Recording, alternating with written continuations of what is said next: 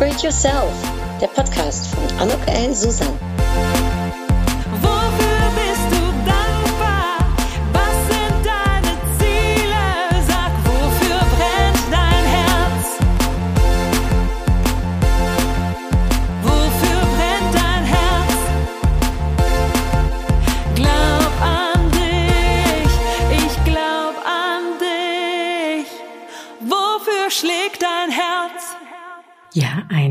Heartily welcome, ein herzliches Willkommen zu meinem Podcast Upgrade Yourself, glaub an dich.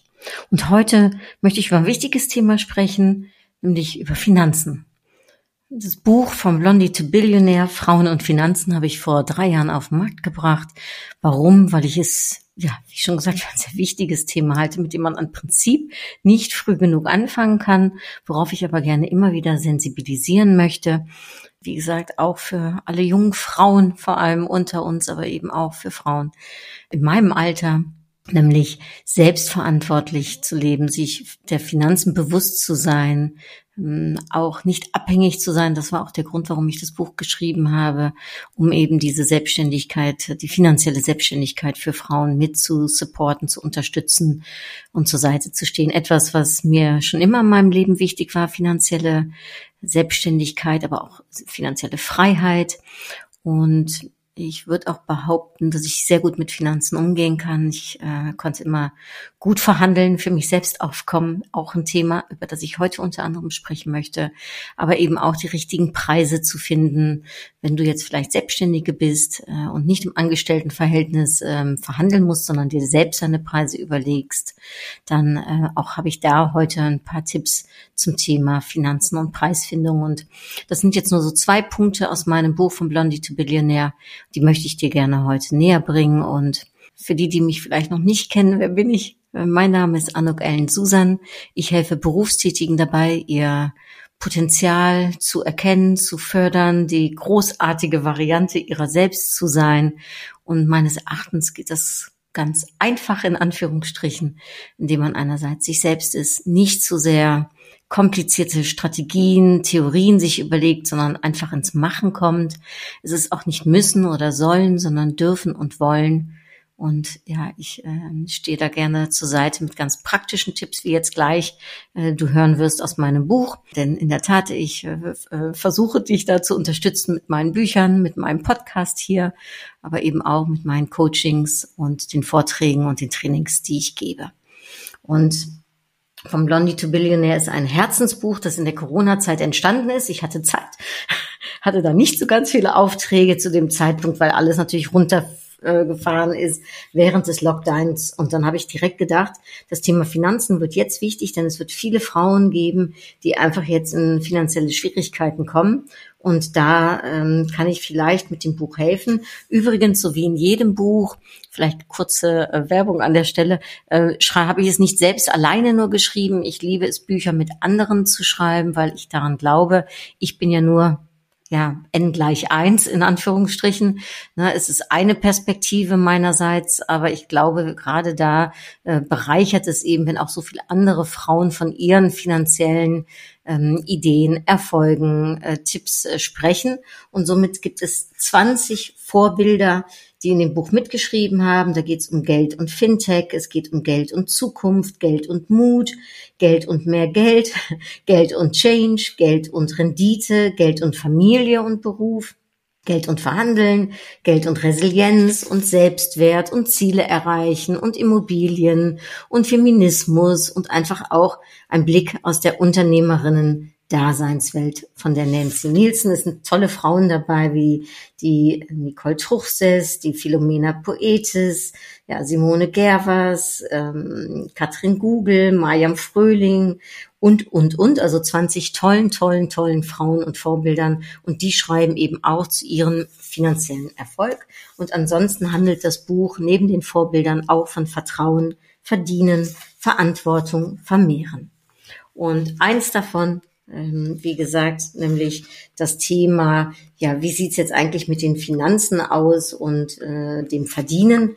Da ist eben das Thema Verhandeln ein Schwerpunkt und das Thema Preisfindung. Und ich habe mir gedacht, ich lese dir einfach mal aus meinem Buch vor, wie so ein kleines Hörbuch in diesem Podcast.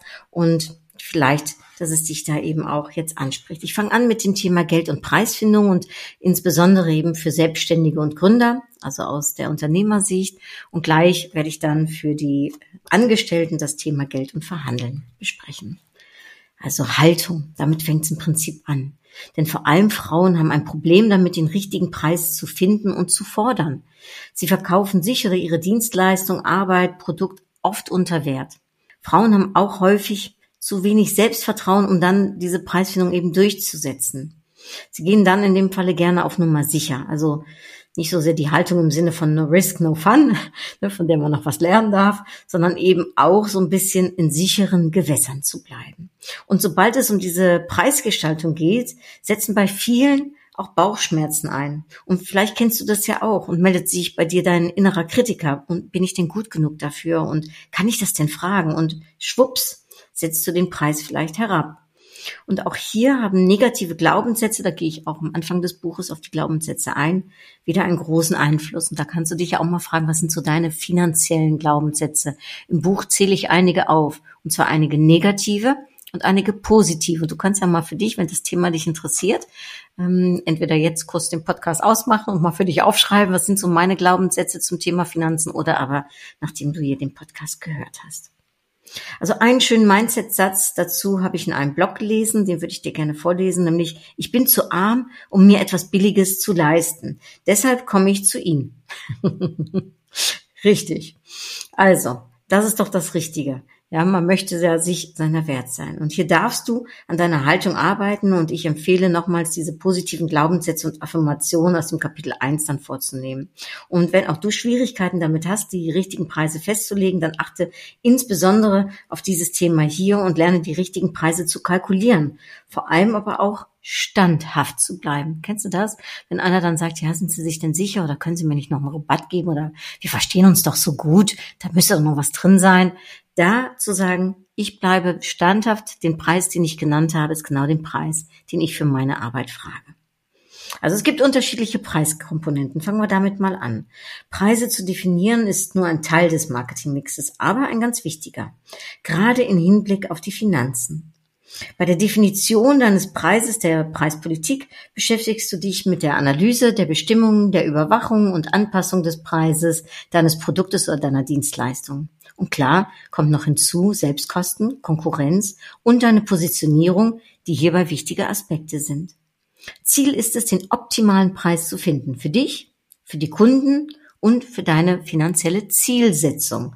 Über Zielsetzung spreche ich in dem Buch eben auch. Ne? Was, was möchtest du denn erreichen? Und es gibt dabei nicht nur einen Preis, sondern je nach Branche, Dienstleistung und Produkt unterschiedliche Preiskomponenten. Abschlusspreis, Abopreis, Paketpreis, Flatrate, Pauschale für Wartung und Pflege, Rabatte und Boni, Konditionen für Einrichtung und Installation. Also die Frage ist, welche dieser Komponenten sind für dich, für deine Branche, für deine Arbeit interessant? Und klar, es gibt so einige Klassiker, wenn es um Fehler bei der Preisfindung geht. Mit denen sollten wir vielleicht mal anfangen. Hier kommen sie. Entweder die finanziellen Ziele sind nicht realistisch, also frag dich das auch mal ab. Sind deine realistisch? Hast du finanzielle Ziele dir gestellt? Oder aber Preise werden viel zu hoch oder viel zu niedrig angesetzt? Wie sieht's da bei dir aus?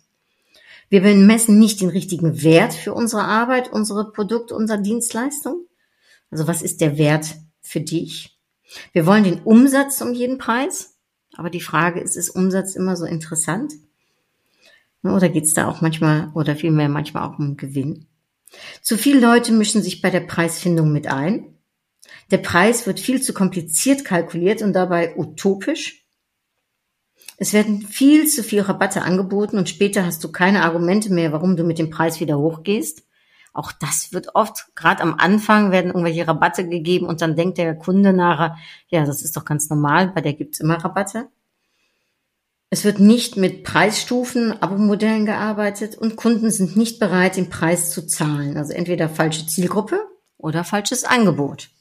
Ja, auch da nochmal in diese Zielgruppe reinzugehen. Ich habe das in dem Buch ähm, auch um das Thema Positionierung. Da gibt's auch meine Upgrade-Positionierungs, ich sag mal, äh, Schema, was du vielleicht ganz einfach auch für dich einfüllen kannst und dir überlegen kannst, äh, wende ich mich eigentlich an die richtigen Leute. Und dann gibt's natürlich auch unterschiedlichste Theorien und Strategien im Hinblick auf die Preisfindung. Also willst du mit dem Höchstpreis einsteigen? Willst du Höchstpreisfolger sein, dich also gerade unter dem Höchstpreis positionieren? Oder willst du Niedrigpreise verlangen, dafür den ganz großen Absatzmarkt ansprechen, so wie in dem Falle zum Beispiel Aldi das tut? Ne? Ähm, auch da kannst du dich mal abfragen, was so deine Preisfindungsstrategie ist. Und auch das ist natürlich in meinem, ähm, ich sag mal, in meiner Upgrade-Positionierung, die ich dir als Modell zur Verfügung stelle in dem Buch, ähm, kannst du da eben auch deine Positionierung für dich benennen. Eine weitere wichtige Frage ist, arbeitest du mit einem Stundensatz, also Abrechnung nach Zeit und Material, oder handhabst du eine projektbasierte Preisgestaltung, also so eine Art Honorarbasis, oder entscheidest du dich für eine nutzenorientierte Preisfindung? Sicherlich etwas komplizierter, kann aber finanziell interessant sein. Das alles hat auch mit den vorherigen Auseinandersetzungen mit deiner Positionierung zu tun. Wer willst du sein und für wen willst du was sein? Und das wird dir bei deiner Preisstrategie helfen. Denk aber auch an die psychologische Wirkung von Preisen und Angeboten. Auch die hat hierbei einen elementaren Einfluss. Also Gratiszugaben zum Beispiel wirken immer sympathisch und ziehen bei bestimmten Zielgruppen sogar mehr als Rabatte. Das ist interessant, ja. Und es wirkt vielleicht auch nicht ganz so in Anführungsstrichen günstig. Und Garantien sind in Deutschland sehr gefragt und wirken vertrauenswürdig. Also Kundenwert, nutzenorientierte Preisfindung, da gehe ich dann jetzt nochmal darauf ein. Vielleicht doch nochmal zurück zu diesem Thema. Was ist überhaupt der Wert deines Produktes, deines Unternehmens, deiner Dienstleistung? Und da würde ich dir gerne die Geschichte vom Schuhputzer erzählen, die ich auch oft in meinen Vorträgen erzähle, weil ich sie liebe. Sie ist kurz und knackig und was mich betrifft, finde ich sie einfach sehr durchschlaggebend. Aber höre selbst und bin gespannt, was du dazu sagst. Für ein Euro putzt er die Schuhe Tag ein, Tag aus, der Schuhputzer. Er macht seine Arbeit gerne, dachte aber immer, dass er einen nicht besonders relevanten Jobs ausübte. Daher auch nur der eine Euro. Das waren Menschen bereit zu zahlen und ja, mehr traute er sich da auch eigentlich nicht zu verlangen. Eines Tages kam aber ein verzweifelter Mann auf ihn zu. Der Mann erzählte dem Schuhputzer, dass er in einem Haufen Scheiße getreten war und er war auf dem Weg zum Standesamt, wo er in 20 Minuten seine Verlobte heiraten wolle. Er sah den Schuhputzer bittend an. Und was glaubst du, war der Mann es wert, dem Schuhputzen zu zahlen? Und da frage ich dich jetzt einfach mal, was ist bei deinen Kunden die Scheiße am Schuh? Was macht deinen Beruf so wertvoll für sie? In welchen Momenten und zu welchem Zweck? Und wenn du die Scheiße am Schuh kennst und darauf eingehst, dann kannst du auch die richtigen Preise verlangen. Und ich finde, das ist ein sehr schönes Beispiel für nutzenorientierte Preisfindung. Und vielleicht, dass diese kleine Geschichte dir auch nochmal hilft, dir zu überlegen, eben, was das große Problem deiner Kunden ist und was eben deine Lösung, ne, dein, dein Angebot ist, um äh, sie zu befreien von, ich wiederhole doch nochmal, der Scheiße am Schuh. Ja, das ist das eine. Dann gibt es auch noch den Anker-Effekt. Ich weiß nicht, ob du das schon mal von gehört hast. Ähm, den würde ich dir gerne aus der Kognit ähm, Kognitionspsychologie näher bringen. Und zwar der kann helfen, deinen Umsatz zu erhöhen. Der Ankereffekt bedeutet, dass Menschen bei bewusst gewählten Zahlenwerten von momentan vorhandenen Umgebungsinformationen beeinflusst werden, ohne dass ihnen dieser Einfluss bewusst wird. Okay, klingt ein bisschen kompliziert, hier kommt's. Davon kannst du beim Verkauf der Preisdefinition deiner Dienstleistung, deines Produktes, deiner Arbeit im gesunden Maße profitieren. Und dieser Ankereffekt, dem gibt's auch zum Beispiel beim Thema Einkaufsverhalten von Kunden. Also, ich äh, werde praktisch jetzt. Bevor jemand etwas kauft, sucht er unbewusst nach Vergleichswerten, um zu prüfen, ob der Preis angemessen ist. Dieser Vergleichswert zum Beispiel ist der Preis eines anderen Produktes, wirkt sich darauf aus und auch darauf, wie viel der Kunde bereit ist zu zahlen. Also ich gebe ein Beispiel. Ein Pärchen möchte für 1000 Euro eine neue Couch für die gemeinsame Wohnung kaufen. Im Fachgeschäft zeigt ihnen der Verkäufer zuerst einige preislich normale Modelle, die auch im Preisrahmen liegen, die ihm das Pärchen da genannt hatte. Ne? Und danach zeigt er etwas teure Couches und dann die Luxusvariante bis zu 10.000 Euro. Er lässt das Pärchen bewusst auf allen Couches gerne mal Platz nehmen. Zum Schluss geben sie für die Couch, ich sage jetzt mal was, 1500 Euro aus. Warum sie mehr Geld ausgeben, als sie ursprünglich wollten? Sie sehen, dass es auch eine Luxusvariante gibt. Jemand sind, ähm, jetzt sind sie nicht super reich, also die 10.000 können sie nicht zahlen, aber sie sind auch nicht richtig arm. Also sind sie bereit, etwas mehr auszugeben als ursprünglich geplant. Das Möbelgeschäft platziert teure Produkte immer neben günstigen und nutzt so den Ankereffekt. Das ist im Supermarkt auch so. Dort werden Produkte wie Nudeln, Öl, Wein und Schokolade in verschiedenen Preiskategorien angeboten, vom Billigprodukt bis zum teuren Premium-Segment. Und der Effekt, wenn teures neben günstigem platziert ist, viele Kunden halten den mittleren Preis für angemessen. Also nutze diesen Ankereffekt auch für dein Preismodell. Zum Beispiel kannst du ja Bronze, Silber, Gold Pakete schnüren oder Basis, Premium und VIP Pakete mit jeweils einem anderen Wert. Und du wirst sehen, das ist echt psychologisch interessant, der mittlere Wert, das mittlere geschnürte Paket wird genommen. Obwohl man ursprünglich vielleicht nur das Bronzepaket oder das Basispaket erwerben wollte. Also platziere günstige und teure Produkte nah beieinander, nutze den psychologischen Effekt und du wirst sehen, deine Umsätze steigen. Interessanterweise funktioniert es auch bei Zahlen, die mit dem Produkt gar nichts zu tun haben. Hier gibt es ein ganz interessantes Experiment, von dem ich dir kurz erzählen möchte, vom amerikanischen Psychologen und Verhaltensökonomen Dan äh, Ariely, ich hoffe, ich spreche seinen Namen richtig aus, aus dem Jahr 2008, schon ein bisschen her. Er ließ Studenten die letzten beiden Ziffern ihrer Sozialversicherungsnummer aufschreiben und anschließend sollten sie angeben, wie viel sie bereit waren, für eine Flasche Wein auszugeben. Interessant, ne? Das hatte wirklich einen sehr interessanten Effekt, denn die Studenten, deren Sozialversicherungsnummern hohe Endziffern hatten, waren bereit, im Schnitt knapp 28 Dollar auszugeben. Die mit niedrigen Ziffern nur 9 Dollar. Ja, 28 Dollar oder 9 Dollar. Die Sozialversicherungsnummern waren ein Anker für die Studenten. Sie beeinflussten, wie viel oder wenig sie zahlen wollten und das, obwohl die Ziffern rein gar nichts mit dem Wein zu tun haben. Also nochmal, ich empfehle, bei Verhandlungen gilt dies übrigens auch, rede über höhere Beträge, nenne im Verkaufs- oder Verhandlungsgespräch einfach hohe Zahlenswerte. Auch das wird dir helfen, den Preis zu erzielen, den du dir wünschst, beziehungsweise den Kunden dazu zu bringen, mehr Geld auszugeben. Wir seien natürlich erwähnt, dass der Ankereffekt mit Respekt eingesetzt werden sollte. Ne, das finde ich immer wichtig. Nicht zu gierig, äh, nicht unverantwortbar äh, mit diesen psychologischen Sachen umgehen, ähm, denn dann äh, kann man manchmal auch über das Ziel hinausschießen. So, und dann das letzte noch zu dem äh, Thema im Buch.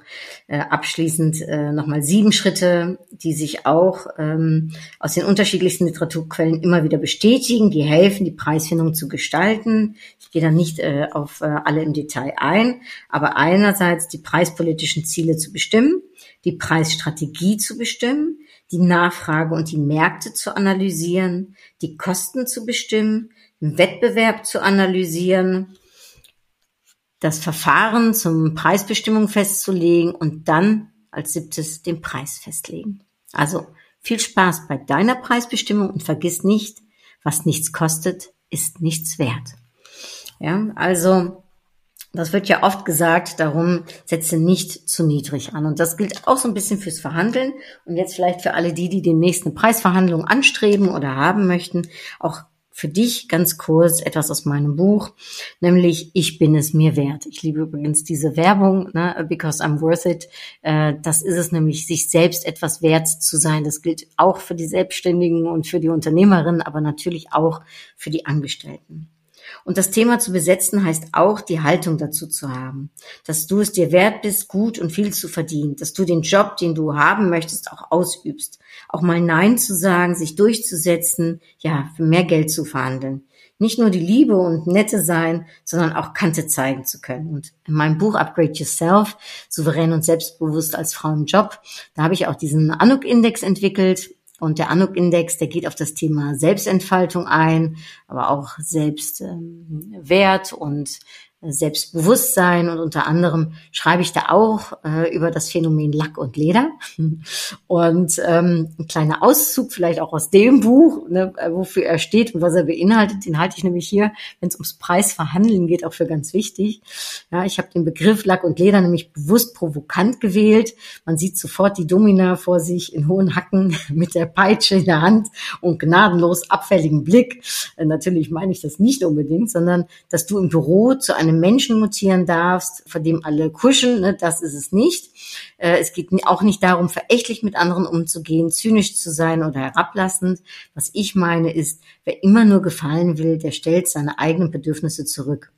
Ja, je mehr Kontur wir zeigen, desto wertschätzender werden wir behandelt. Und Nein sagen zu können, Kontra geben zu können, Dinge einzufordern, für seine Meinung einzustehen, auch das gehört zu einer selbstsicheren Persönlichkeit und hilft beim Ego-Upgrade. Und du kannst dich ja mal fragen, wann hast du ganz bewusst das letzte Mal Ecken und Kanten gezeigt, ne, die ähm, Lederpeitsche sozusagen rausgeholt, Lack und Leder ja, äh, äh, zu deinem Mantra gemacht. Ähm, und wie hast du dich dabei gefühlt? Oder gab es Situationen, wo du es dir vielleicht im Nachhinein viel mehr gewünscht hättest, ne, weil du es nicht getan hast, aber dachtest, hm, das wäre eigentlich gar nicht so verkehrt gewesen. Also sei nicht so, wie andere dich gerne hätten, sondern sei du selbst. Verlasse dich auf dein Gefühl, wenn es dir sagt, hier stimmt was nicht, das läuft für mich schief, ja. Wehre dich, ja, scheue die Konfrontation nicht und fordere auch ein, was dir wichtig ist. Dein Mut wird sich auszahlen. Absolut, daran glaube ich.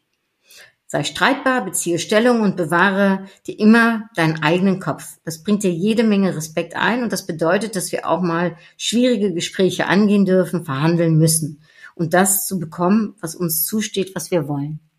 Also mein Personalchef ähm, in den Niederlanden, der hat immer gesagt, boah, Anno, du bist mir manchmal wirklich auf die Nerven gegangen, ja, ähm, mit deinen ewig äh, Preisverhandlungen. Aber da habe ich zu ihm gesagt, du hör zu, äh, Wouter, ähm, ich habe einen super Job gemacht und ich habe fürs Unternehmen sehr viel auch finanzielle Gewinne eingeheimst ja, und äh, Umsatz äh, gemacht, den äh, der gut fürs Unternehmen war. Und ich finde dann auch, dass es mir zusteht, davon mitbelohnt zu werden. Ja, und ähm, ich war auch eine äh, gut verdienende Frau, ja. Und äh, natürlich habe ich auch mal ein Nein bekommen, aber das Nein hast du, das Ja kannst du bekommen. Ich habe auch sehr viele Ja's bekommen. Aber gut, das ist vielleicht eine andere Geschichte, aber wenn du mich mal siehst, kannst du mich gerne drauf ansprechen und dann kann ich dir unter uns gerne mal hier oder da eine kleine Sache verraten zum Thema Verhandeln, äh, wie es mir äh, auch weiter gelungen ist. Aber äh, weiter im Buch, da sage ich also trau dich, Nein zu sagen, Kontra zu geben und das, was du willst, einzufordern und deine aufrichtige Meinung zu sagen. Du willst eine Gehaltserhöhung? Fordere sie ein. Dir soll ein Projekt zugesprochen werden? Fordere es ein. Bei einem Meeting bist du anderer Meinung? Sprich es an. Setz dich durch, grenz dich ab. Halt auch mal eine Pause aus und sage nichts. Das macht Eindruck oh, das kann ich total gut, durfte ich lernen, konnte ich früher nicht, aber ich kann das gut, einfach Stille zu bewahren und dann sehr unangenehme Situation für viele kommt dann doch irgendwas am Ende raus. Ich habe sogar einmal bei einer Preisverhandlung mit einem Geschäftspartner, da war ich sehr äh, unzufrieden über den Verlauf des Gesprächs, wirklich sehr unzufrieden. Und dann bin ich einfach aufgestanden. Dann habe ich zum ähm, Finanzchef, der im Gespräch dabei war, gesagt, Wouter, also Wouter war Personal- und Finanzchef, habe ich gesagt, Wouter, ähm, lass uns bitte kurz rausgehen. Und habe den Geschäftspartner da sitzen lassen. Dann sind wir kurz rausgegangen, haben einfach ein Käffchen kurz getrunken und sind wieder rein und haben dann gesagt, okay, wie geht's jetzt weiter hier? Und auch das, es war eine sehr, ich sag mal, extreme Situation, aber sie ist äh, uns zugunsten gekommen. Also wirke ruhig ein wenig arrogant manchmal. Es macht keinen Sinn, immer nur nett zu sein, zumal es auch nicht authentisch ist. Niemand wird es dir übel nehmen, wenn du aufhörst, dich den Wünschen der anderen anzupassen. Im Gegenteil, Ecken und Kanten machen uns interessant. Sie gehören zu unserer Persönlichkeit. Also versuch doch mal Konturen zu zeigen. Du wirst sehen, die Welt geht nicht unter. Vielmehr wird ein ganz anderer Effekt äh, einsetzen. Man wird dich mit Respekt behandeln und ernst nehmen. Probier's mal aus. Übung macht den Meister. Und ich gebe dir hier in meinem Buch auch fünf Top-Tipps, die mir geholfen haben. Zum einen, Vorbereitung ist das A und O. Wobei du unter anderem deine finanziellen Ziele, aber auch anderen Ziele und auch deine Argumente formulieren solltest. Und mach dich vorher schlau, denn Wissen ist wirklich Macht in der Hinsicht. Dann zweitens, sei dir deiner Stärken, Fähigkeiten und Kompetenzen bewusst. Gehe gestärkt ins Gespräch. Zeige das auch anhand deiner geraden, aufrechten Körperhaltung. Was hier nicht steht, aber was ich hinzufügen möchte, auch der Stimme, ja, deinem Blick, ähm, deine Klamotten können dir dabei helfen. Was ziehe ich an an so einem Tag? Ja, damit du dich sicher fühlst und eben deine gesamte Körpersprache, aber eben auch dein Selbstbewusstsein zum Strahlen kommt. Drittens, Überzeuge mit vernünftigen Argumenten im richtigen Ton. Komme zum Punkt, kommuniziere klar und strukturiert. Nutze dabei auch die Einwände des anderen. Greife sie auf und entkräftige sie. Ja, also überleg dir auch vorher schon, was könnten für Argumente, das gehört zum ersten Punkt Vorbereitung, was könnte der andere für Argumente bringen und wie könnte ich dann darauf eingehen? Oder was könnte der mir für eine Frage stellen und wie, was sag ich dann? Viertens, bleib dir und deinen Ansichten treu und sage Nein. Wenn etwas gegen deine Werte und gegen deine Ideale verstößt, vor allem dann. Du hast das Recht auf eine eigene Meinung. Also auch da überlege dir vielleicht auch schon vorher, wo sind meine Grenzen? Und wenn du es dir nicht vorher überlegt hast, du wirst es im Gespräch spüren. Absolut, sicherlich, wenn es darum geht, dass man sich durchsetzen muss, mal hier und da. Und fünftens, gehe vom Positiven aus. Denke in Win-Win-Lösungen. Höre zu und nimm deinem Gegenüber nie seine Würde. Das halte ich für ganz wichtig. Also ähm, ja, äh, ähm, ich sag mal, im, auf Augenhöhe miteinander zu reden. Und jeder sollte ohne Gesichtsverlust aus einem Gespräch, einem Disput herauskommen können. Das halte ich echt für wichtig. Man sieht sich immer zweimal im Leben. Und ähm, es geht auch nicht darum, emotional zu werden. Das ist vielleicht auch nochmal ganz wichtig beim Durchsetzen, sondern wirklich vernünftige Argumente, gute Argumente. Ähm, und natürlich gibt es noch andere Möglichkeiten, ne, aber das hier sind so meine Top 5 Tipps aus dem Buch. Und dann würde ich auch hier abschließen, mache ich das noch? Ja, das mache ich noch. Ein kurzes Stückchen übers Verhandeln, mal ganz allgemein, weil das ist schon eine Kunst an sich. Es gibt ganz unterschiedliche Strategien, faire, unfaire, rationale, intuitive, weiche, harte. Gut verhandeln wird dann interessant, wenn du auf eine wirklich zähe Person triffst und es schwierig wird. Also ich musste mal mit einem internationalen Konzern verhandeln, mit zwei Männern, die durch und durch Salesmänner waren. Zwei Geschäftspartner, denen du schon an der Haltung ansehen konntest, dass sie am liebsten alles zum Nulltarif haben wollten. Eine harte Nuss, ein zähes Verhandeln, das war mir sofort klar und ich hatte zum Glück sehr viel Zeit in die Vorbereitung gesteckt. Also bevor du überhaupt mit dem Verhandeln anfängst, wie eben schon gesagt, solltest du dich wirklich gut vorbereiten. Denn auch hier gilt, proper preparation prevents poor performance. Also eine gute Analyse deiner Situation und der Situation deines Gegenübers. Angefangen mit der Frage, was ist überhaupt der Konfliktstoff, worum geht es? Vorab solltest du außerdem klar im Blick haben, was dein Ziel ist, wo dein Verhandlungsspielraum liegt, also was deine absolute Unter- und Obergrenze wäre. Analysiere die möglichen Ziele deines Gegenübers und welchen Verhandlungsspielraum er wohl für sich definiert hat. Also auch das ist interessant. Was will er denn oder sie? Verdeutliche dir, welche Stärken du in dieser Verhandlung hast und welche dein Gegenüber vermutlich hat. Dasselbe gilt für deine und seine schwachen Punkte oder ihre, je nachdem, wer dir gegenüber ist. Sage mehrmals laut, was deine Ziele sind, überlege dir vorab die richtigen Formulierungen, übe vor dem Spiegel zum Beispiel, was du finanziell einfordern willst, sprich laut und deutlich mit deinem Spiegelbild. Und vorher hatte ich mir überlegt, welche Strategie ich wählen möchte. Ich hatte mich entschlossen, die kooperative, integrative Strategie im Gespräch umzusetzen, die nach Lösungen der Probleme in Form einer Kooperation sucht. Also um so eine Win-Win-Situation zu finden. Dabei bin ich von einem gemeinsamen Ziel ausgegangen, dass wir als die äh, eine Partei und der Geschäftspartner, also die andere Partei, erzielen sollten, wollten, sollten. Ja, es gibt noch zwei andere Strategien, die aber in dem Gespräch für mich nicht relevant waren, aber sicherlich hier von Bedeutung sind, nämlich die kompromissbereite Verhandlungsstrategie, die sucht, wie der Name es schon sagt, nach Kompromissen, und zwar auf beiden Seiten, nach dem Mittelweg, Dabei akzeptierst du, dass es unterschiedliche Ziele gibt und versuchst, diese in Form von Kompromissen auch irgendwie näher zueinander zu bringen. Und dann gibt's noch die kompetitiven Strategie. Äh, da siehst du dein Gegenüber wirklich als Gegner und bist dabei alles andere als auf Einklang eingestimmt. Hier versuchst du mit ihm oder ihr zu konkurrieren und suchst die Konfrontation mit einem Win-Lose-Ergebnis vor Augen. Was mir damals geholfen hat in der Verhandlung ganz nach meinem äh, Gusto und dennoch zur Zufriedenheit des Geschäftspartners abzuschließen. Wichtig ist nicht gleich am Anfang einzufordern, was du als äh, Endziel erreichen möchtest. Höre deinem Gegner wirklich zu und versuche den anderen auch wirklich zu verstehen.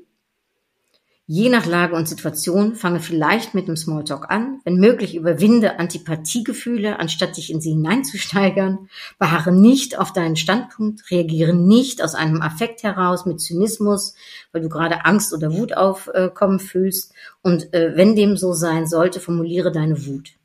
Lasse den anderen ausreden, werde nicht auf einmal laut und frage auch nicht an, schneller oder stimmlich höher als sonst zu reden. Kontrolliere deine Tonlage, gerade für uns Frauen ganz wichtig. Geh im Guten vom Menschen aus und vertraue deinem Gegenüber. Nimm das Gespräch nicht zu persönlich, fühl dich nicht direkt angegriffen, vermute auch nicht gleich eine verbale Attacke hinter dem Gesagten. Zeige dem anderen, dass du ihn verstehen willst. Wenn du es beherzigst, wirst du auch den hartnäckigen Verhandlungspartner entwaffnen. Und um es konkret zu machen, hier vielleicht noch 19 Tipps im Buch. Ich gucke mal, ich lese jetzt noch ein paar vor. Wir haben schon ähm, ein bisschen was gehört natürlich. Also zum einen ähm, bleibe flexibel im Gespräch, lasse dein Gegenüber immer in seiner Würde, habe ich eben schon gesagt. Durchschnittlich sind äh, Gehaltserhöhungen realistisch im Bereich zwischen drei bis zehn Prozent. 15 Prozent ist manchmal auch drin, über 20 Prozent ist eher unrealistisch. Also beim Wechsel zum neuen Arbeitgeber kann das natürlich äh, ganz anders sein. Fordere immer mehr ein, als du eigentlich erhalten möchtest. Das Verhandeln ist ein Ritual. Es ist immer gut, ein wenig Verhandlungsspielraum zu haben. Kenne deine Schmerzensgrenze, äh, trete selbstbewusst auf, Ach ja, auch interessant. Hole dir zu Beginn des Gesprächs ein paar Mal ein Ja ab. Das hat eine positive Wirkung aufs weitere Gespräch. Spiegle dein Gegenüber, also ahme ihm oder äh, sie in der Körperhaltung nach oder benutze ähnliche Worte. Das äh, bindet und fördert Sympathie, Vertrauen und Verständnis. Also Studien äh, scheint, dass montags und freitags keine guten Tage für Gehaltserhöhungen sind, also lieber Dienstag bis Donnerstag. Kündige dein Gespräch als Perspektive im Unternehmen an und nicht als Gehaltsgespräch. Damit gibst du dem Ganzen einen höheren Sinn. Bereite gute Argumente vor, nämlich auch Argumente aus Sicht des Unternehmens, denn die sind immer wirkungsvoller als Argumente aus deiner Sicht. Solltest du Gegenargumente bekommen, entkräftige sie. Wie gesagt, überlege das schon im Vorfeld. Akzeptiere nie das erste Angebot. Eine krumme Zahl hat mehr Wirkung als eine gerade Zahl. Sei freundlich, aber auch bestimmt. Bleibe im Gespräch gesichtswahrend für dich und für dein Gegenüber. Und vergiss nicht, die sekundären Leistungen mitzuverhandeln bei Gehaltsverhandlungen. Ja, also es gibt mehr als nur das äh, Gehalt. Natürlich denk an die sekundären Leistungen und überleg dir vorher, welche könnten das sein. Und wenn es um etwas Großes geht, dann äh, nimm dir einen Verhandlungscoach zur Seite, damit du dein Verhandlungsziel sicher erreichst. Und zu guter Letzt vergiss nicht, in der Ruhe liegt die Kraft. So, das waren jetzt zwei ähm, kleine Kapitel aus dem Buch, From Blondie to Billionaire. Das Buch kostet übrigens 14,95 Euro, ist voller praktischer Tipps, äh, sogar auch mit ein paar Arbeitsmaterialien, die du von mir per Mail zugeschickt bekommst, wenn du das möchtest. Und ja, äh, 20 tollen, tollen Frauen, die über ihre finanziellen Erfolgswege berichten und eben ganz unterschiedlich sind von Müttern, äh, von Unternehmerinnen, von Selbstständigen, von Arbeitnehmern, Arbeitgebern, älteren Frauen, jüngeren Frauen, also die ganze Bandbreite und eben auch 20 unterschiedlichen Wegen zum finanziellen Erfolg. Ich hoffe, ähm, dass diese zwei kleinen Themen dir vielleicht jetzt gerade helfen bei deiner Preisfindung oder bei deinem Verhandeln, was jetzt äh, äh, ansteht, oder aber es hat dich vielleicht äh, bei dir Interesse geweckt, um mehr zu dem Thema zu wissen und auch, äh, ja, so wie ich es sehe, diese finanzielle Unabhängigkeit, Freiheit, Selbstständigkeit eben weiter zu fördern. Vielleicht hast du auch eine Freundin oder eine schon ältere Tochter, von der du sagst, hm, die könnte dieses Buch vielleicht auch mal ganz gut lesen. Dann melde dich bei mir und ich mache auch eine kleine Widmung ins Buch und ähm, ja, sende es dir dann zu. Äh, ich habe das Buch meiner Nichte gewidmet, äh, weil ich finde, wie gesagt, wir können nicht früh genug mit dieser äh, Aufklärung, der finanziellen Aufklärung anfangen. Und Finanzen können Spaß machen und es muss überhaupt gar kein schweres Thema sein. Das Buch, du hast es ja auch gehört, wie ich es dir vorgelesen habe, ist sehr, sehr niederschwellig geschrieben, sehr einfach in Anführungsstrichen. Ähm, und wie gesagt, ich glaube, dass man auch echt viel Spaß an dem Thema bekommt, wenn man das Buch liest. Und jetzt ein kleiner letzter Impuls, Upgrade Yourself Impuls, eine Karte die ich natürlich mal so beziehen werde auf das Thema Finanzen. Jetzt bin ich gespannt, was da kommt. Ähm, eine geniale Idee. Ja, cool. Coole Karte. Was ist deine geniale Idee zum Verhandeln oder was die Preisfindung betrifft? Was ich auch in dem Buch, da geht es zum Beispiel auch darum, wie kann man eventuell ähm, eben zu mehr Geld kommen. Also was gibt es für geniale Ideen, um mehr Geld äh, anzuziehen. Ähm, äh, in dem Buch kommt aber auch so, zum Beispiel vor, wie kann man sparen. Und da sind ganz kreative, lustige Ideen ja, äh, und geniale Ideen, wie man so das Thema Sparen für sich entdecken kann, weil ähm, ja, das eine ist mehr Geld verdienen, das andere ist weniger Geld ausgeben. Ne? Und äh, ich finde, dass die Balance darin ganz gut ist. Ich finde, man darf sich absolut und sollte sich auch absolut was gönnen und äh, gut zu sich sein. Wir haben ja nur dieses eine Leben, aber es darf auch verantwortbar sein. Und manchmal ist dann Sparen kann auch manchmal eine ganz gute Theorie äh, sein. Ja, also eine geniale Idee. Ich hoffe, es war eine geniale Idee, dass ich aus dem Buch vorgelesen habe. Ich finde es auf jeden Fall schön. Ich hoffe, es hat dir auch gefallen und äh, freue mich auf dein Feedback und sage jetzt, ähm, hab eine gute Zeit äh, hab ein finanziell tolles 2024. Das wünsche ich dir von Herzen, dass du deine Finanzen im Griff hast, dass du mehr verdienst, dass du glücklich bist, dass du unabhängig bist und äh, solltest du Schulden haben, dass du aus dieser Schuldenfalle, sage ich mal, peu à peu, Schrittchen für Schrittchen rauskommst zu einem eigenständigen, äh, befreiten finanziellen Leben. Also toi, toi, toi, auch bei der nächsten Verhandlung oder deiner Preisfindung. Alles Liebe. Ich freue mich von dir zu hören, wie dir der Podcast gefallen hat und vielleicht äh, das Buch für dich interessant ist. Bis ganz bald, sage ich. Alles Liebe, hartliche Chutjes. Dui.